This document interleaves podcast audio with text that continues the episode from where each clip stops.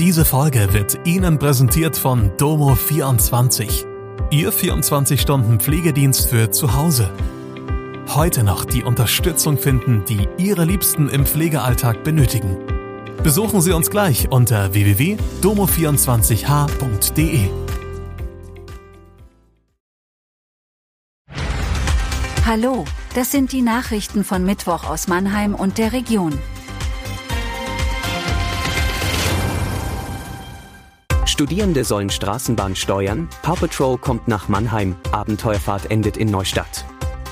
Straßenbahnfahrer sind in Mannheim dringend gesucht. Die RNV hat nun eine kreative Lösung gefunden, um Fahrpersonal zu gewinnen. Studierende sollen einspringen. Schon seit Sommer arbeitet das Verkehrsunternehmen mit der Mannheimer Hochschule der Wirtschaft für Management zusammen. Die Kooperation hat den Namen Drive and Study.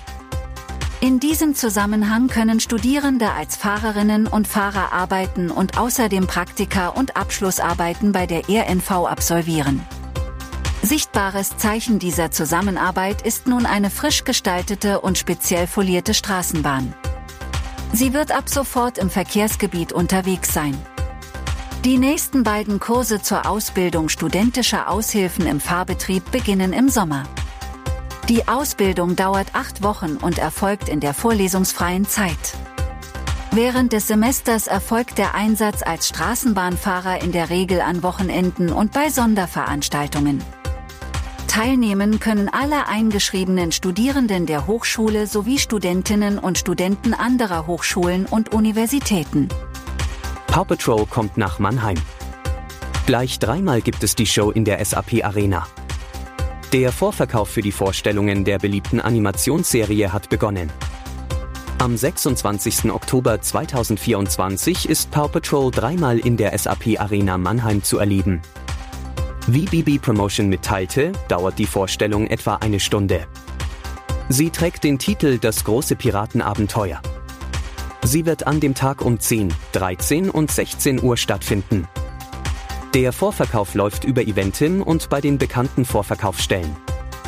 Die erste Tour Paw Patrol Live, das große Rennen, ist bereits von 100.000 Zuschauern besucht worden.